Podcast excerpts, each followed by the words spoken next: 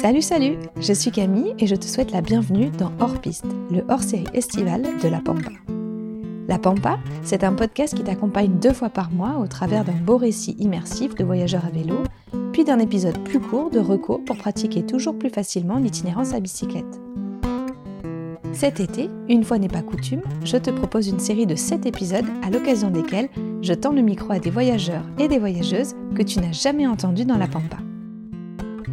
Cette aventurière et aventurier donc, au profil très différent, du voyageur solo option chaîne qui grince à la cycliste ultra distance en passant par l'observateur professionnel, le monde du voyage à vélo vous ouvrira grandes ses portes côté diversité.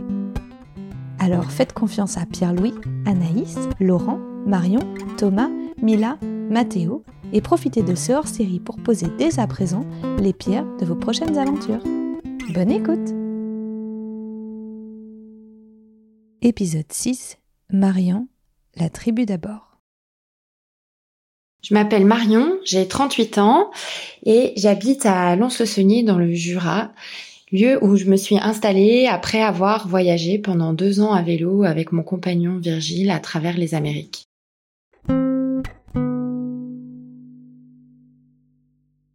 La pratique du vélo que j'ai, c'est donc plutôt une pratique euh, d'itinérance en voyage. J'ai découvert le vélo assez tard, autour de 25-26 ans. J'avais jamais vraiment pratiqué le vélo avant euh, dans ma jeunesse, mon enfance, et c'est vraiment à travers le voyage que, que j'ai découvert euh, les joies du vélo.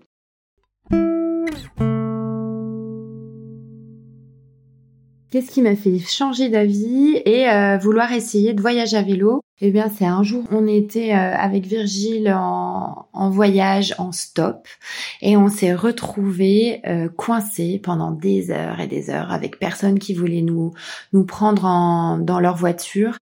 Et là, on voit arriver plein de familles à vélo, des gens solo à vélo qui arrivaient, qui repartaient. Et euh, je me suis dit, waouh, ils sont super libres en fait. Euh, ils, ne dépendent pas du bon vouloir de quelqu'un qui va s'arrêter à vélo. Et je me suis dit, hum, ça vaudrait peut-être le coup de, euh, bah, de, se pencher un peu là-dessus et pourquoi pas d'essayer.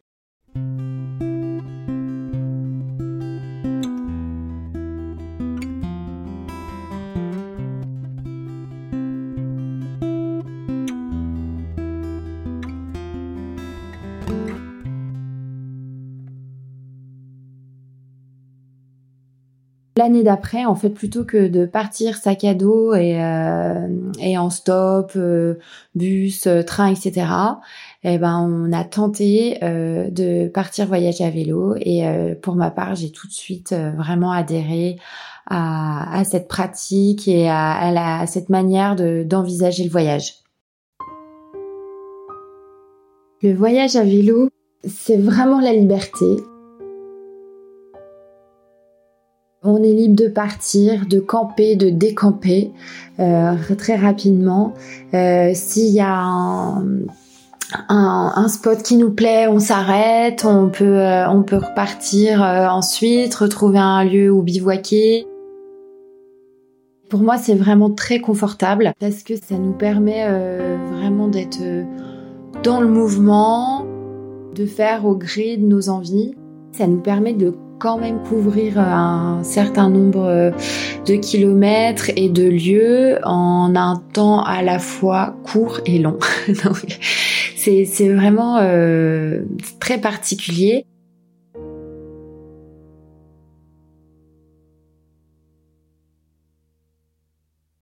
Ça apporte pour moi euh, beaucoup de repos mental parce que le voyage à vélo en fait bah on roule, on s'arrête pour manger, on reroule, on trouve un lieu pour camper, on se pose, on dort et on repart. Il n'y a aucune autre charge euh, mentale et, euh, et euh, ce que certaines personnes trouvent anxiogène de pas savoir où on va s'arrêter, si on va trouver à manger, si on va trouver de l'eau. En fait, moi, ça m'apporte un très grand confort d'esprit.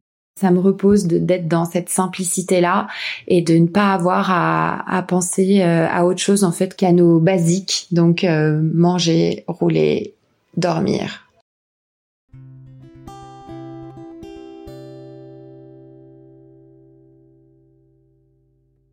Le voyage à vélo, ça permet aussi de ressentir le paysage, la géographie des lieux euh, comme jamais.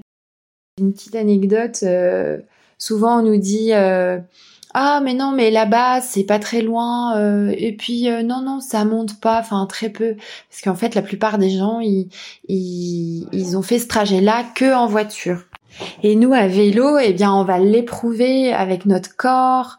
Euh, donc on, on, va vraiment avoir une approche très intime des lieux où on va rouler et, euh, et euh, non, ce, ce, cette partie plate est en fait un, un faux plat montant. Ces plaines sont très roulantes. cette partie venteuse nous met à rude épreuve.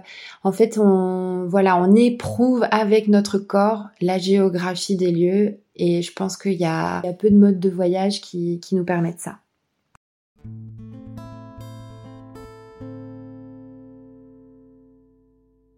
Quel est mon plus beau souvenir à vélo? Aïe, ça c'est dur, il y en a vraiment beaucoup, beaucoup.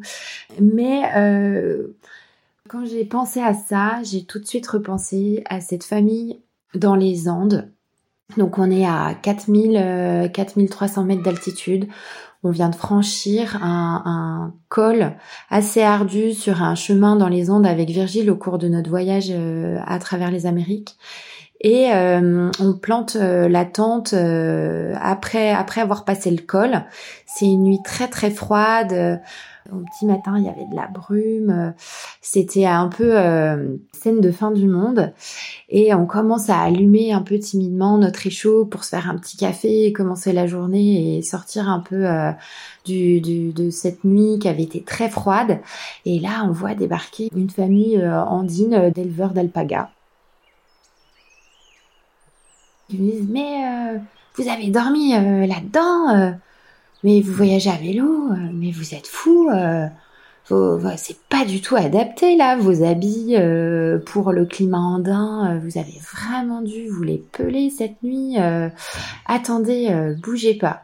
Et là, ils commencent à enlever leur leur gilet et leur pull en laine et ils nous offrent leur ce qu'ils considéraient eux comme étant vraiment euh, bah voilà si on veut euh, survivre au froid dans les Andes c'est ça qu'il faut avoir et pas euh, vos trucs en plastique voilà donc c'était vraiment très cocasse on les a vraiment remerciés et après effectivement j'étais un petit peu sous-équipée à ce moment-là et j'ai porté le gilet en laine sur toute la fin de ma traversée de, euh, du Pérou et de la Bolivie.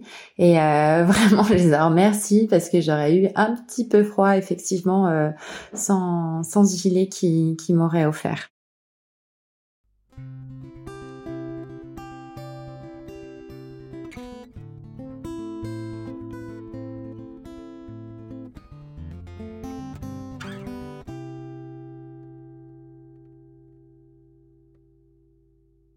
Marion, pour notre petit fil rouge de l'été, je te rappelle la question qui t'a été posée la semaine dernière par Mathéo.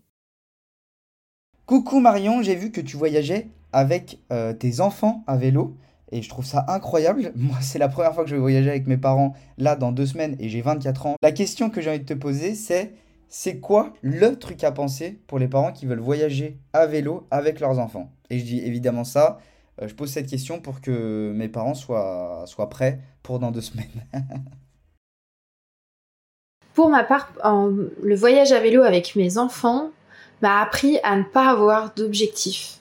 Euh, en kilomètres, en de vraiment réduire le rythme et les étapes et ralentir, euh, ralentir le quotidien pour pouvoir être connecté à ce qui nous entoure et au rythme euh, des enfants.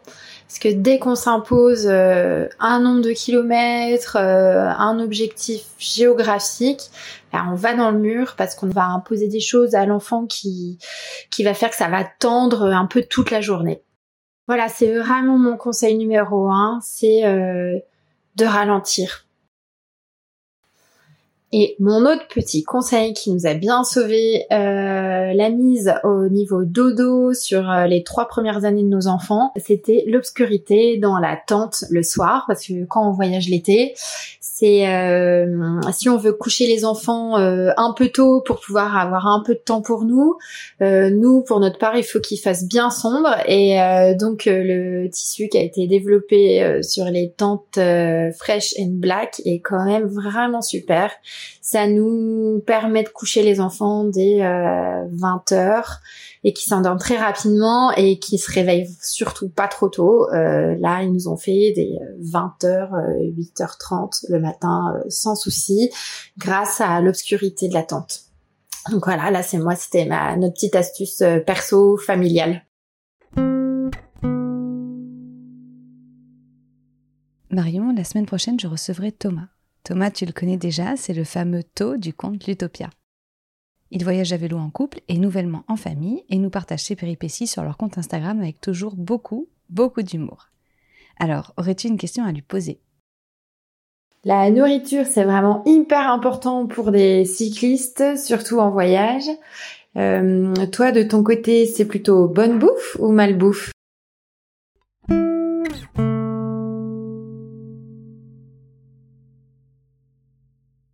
Des rêves de voyage à vélo, j'en ai plein. Euh, maintenant, euh, je suis maman de deux jeunes enfants qui ont 4 et 2 ans. Donc euh, le voyage à vélo se combine aussi avec eux et on vit vraiment au rythme de ce qu'ils peuvent faire et ce qu'ils veulent bien faire et avec nos envies à nous aussi.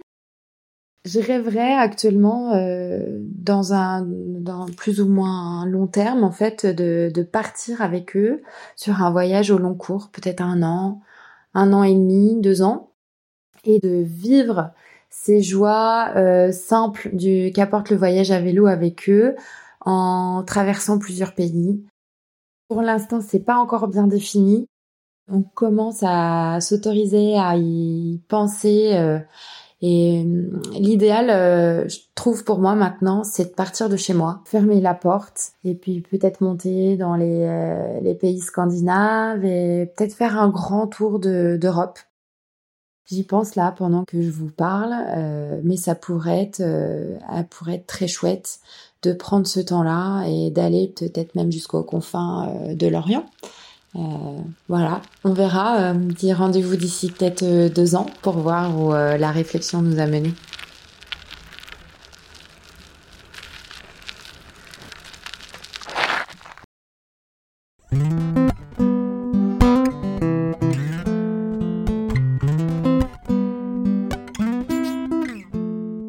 Et voilà, cet épisode hors série est déjà terminé. Merci beaucoup Marion pour ta participation, merci aussi pour l'inspiration, notamment sur le lâcher-prise. Je pense qu'on a encore une jolie marge de progression par ici sur ce point. Et pour ma part, je te souhaite une très bonne réflexion sur ton rêve à vélo. Si vous voulez en savoir plus sur ma super invitée et notamment sur le festival des rendez-vous de l'aventure qu'elle a cofondé, rendez-vous dans la description de cet épisode. Petit rappel enfin que je n'ai pas fait ici depuis longtemps. Pour soutenir la Pampa, offrez-moi une minute de votre temps en me notant 5 étoiles sur votre rapide podcast ou en me mettant un gentil gentil commentaire sur Apple Podcast. Merci d'avance.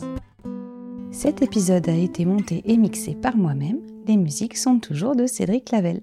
Et pour retrouver mon invité de la semaine prochaine, qui sera le dernier déjà de ce hors-piste estival, je vous dis à toutes